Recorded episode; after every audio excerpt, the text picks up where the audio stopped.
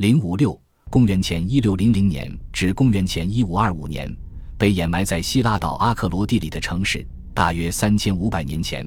克里特宫殿欣欣向荣之时，构成爱琴海南部希腊岛中心地带的火山，在长时间的沉寂之后重新活跃起来。首先，地震降临了该岛阿克罗地里现代群落附近一个繁华城镇的居民，为了安全起见，被迫逃离。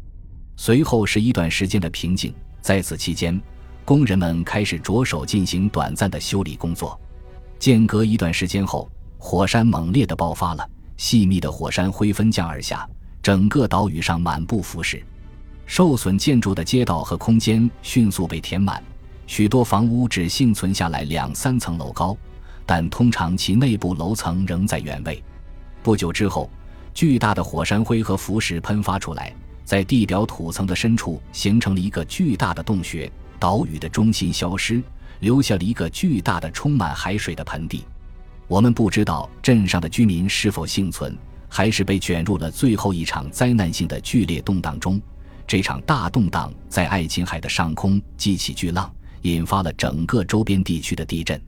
数百年来，该岛一直没有被重新占据，直到腐蚀充分风化，草木开始生长。然后能够耕作，这一系列事件在爱琴海其他地方不可能没有留下痕迹。火山灰尘降层可以追溯到远至克里特岛到东地中海，一直延伸到东南部的海床岩心。在克里特岛北部海岸的几个遗址，从甘尼亚到莫克洛斯，在南海岸的米尔托斯海滩，以及在罗德岛的特里安达，在层级上。有关火山灰和浮石的发现要比宫殿的破坏更古老一些，这些都表明了这两个事件之间不可能有直接联系。但即便如此，一定是由于火山灰烧焦了农作物和树木，海浪席卷了沿海地区，摧毁了岸上的船只，才造成了经济损失。火山灰尘降层提供了一个绝无仅有的机会，可以据此三维的了解建筑风格。并且保存了大部分壁画和耐久物体，这些是居民带着只能携带的东西逃避最初的地震时所遗弃的。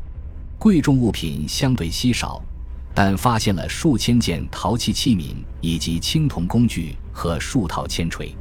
古迹发掘集中在城镇的一条狭长地带，那里的城墙由于深入浮石层的高山峡谷而暴露出来，在一条狭窄街道的两旁。大约有十几栋房子随意坐落着，开口通向某处的一个三角形小广场。较大的房屋是用精细的正方形石块建造，几乎是独立无依附的；而其他的房屋是用毛石砌成，混入木材，抹上粘土灰泥，一个摞一个砌筑而成，就像在克里特岛的帕莱卡斯特罗一样。任何一个房屋的建造都没有常规计划，他们大概是为了填补现有空间而建造的。并根据需要而增加。底层是储存和加工区，大部分较好的房间都位于上层楼面，就像在西居一样。建筑风格最一致的特点是入口的布局，它的一侧为一扇窗户，对着一个小的门厅，从那里设计而上，经过两级台阶通向上面的楼层。精心制造的房屋呈现出如克里特岛般相同的建筑特色。例如谢斯特三号和四号的多功能门道，看来这些建筑似乎多数是私人住宅，也许属于富有的商人所有。当然，大量的壁画装饰意味着所拥有的足够资金。最好的作品之一位于谢斯特三号中的净身室上方，从饰画中可以看到，在田野乡间，年轻的姑娘们穿着精致的多层褶裙，前开是紧身胸衣。带着金饰和青金饰的珠宝，正在往篮子里采集番红花。画面的焦点是一位坐着的老妇人从一只蓝色猴子手中接过一束番红花朵。另一幅绘画展现了一群年轻的裸体少年，他们的头顶被剃得只剩几绺毛发。还有一位年长的男士，同样为裸体，但拥有浓密的头发。一些学者认为，这些场景描绘的是启蒙仪式。在人类学上与原始社会的现代人相似，但即使如此，他们在这个位置上的作用可能也不过是装饰而已。无论他们的意义是什么，一个女孩的脚受伤了，她坐在那里捧着它以减轻疼痛，这就增加了一种特别人性化的润色。来自西居的传话也引发了很多讨论。这是一幅微型壁画，在上层房间的门窗上方构成一个连绵的时代。它展示了几个城镇，具有精心描绘的门窗和阳台，坐落于几乎连续的海岸线上。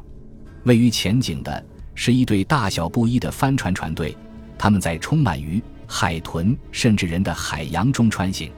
船员为桨手，载有穿着考究的乘客盛装旅行。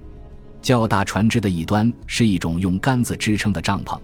紧邻的房间墙壁上重复着实际大小的图案。有些人认为这一部分场景是一次军事远征，也有人把它看作一个节日。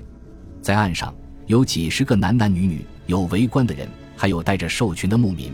武士们则拿着长矛和盾牌，准备立即行动。在山顶的神殿是牧师和礼拜者，另一部分是一条蜿蜒的河流。两旁是棕榈树和纸梭草植物，狮子和旧头飞狮在河边猎鹿，鸟儿飞翔。我们尚不清楚这是否说明了一个特定的故事，或者这些只不过是用于装饰的风俗化场景。或许最能完全与之相媲美的，莫过于荷马在《伊利亚特》中关于赫菲斯托斯为阿喀琉斯制作的神奇盾牌装饰图案的描绘，在阿克罗地里。空间不允许逼真的重现其他画作。这里有真人大小的渔夫，手拿着他们的捕获物；少年拳击手单手缠着皮带，正轻拳出击；还有用粗犷简单的线条优雅绘制的羚羊。在梦幻般的风景中，燕子飞扑至盛开的百合花中；蓝色的猴子在红黄相间的岩石之间欢悦嬉戏，另一只则似乎弹奏着一架里拉琴。一定有几位艺术家在镇上的这个小区域创作过，他们的风格迥异，从细腻到印象派，他们的人物描绘也各不相同，从呆板到活泼。特别是谢斯特三号中的女孩们，是由一位才能和技巧媲美于许多近代大师的一位艺术家绘制的。与支离破碎的克里特绘画进行比较是困难的，许多图案是相似的，但希腊绘画似乎更为自然。希腊文化的独立性还体现在陶器上，它们多数是基克拉迪文化的产品和风格，包括典型的长嘴罐，通常用鸟的图案来装饰。克里特岛进口商品的比例很小，很少有原产于大陆的花瓶。从这一时期开始，爱琴海其他几个繁荣的岛屿群落就逐渐为人所知。所有这些都显示出基克拉迪文化的影响力。有三座城镇具有防护墙，即米洛斯岛上的菲拉科毕遗址、基亚岛上的圣伊莲娜遗址以及埃伊纳岛上的克罗纳遗址。它们的建筑风格类似于克里特岛城镇的建筑，大小和品质各异的房屋紧密排列于一条条网状的街道和小巷中。在菲拉科毕和圣伊莲娜，发现了壁画装饰和线性文字。A。本集播放完毕。感谢您的收听，喜欢请订阅加关注，主页有更多精彩内容。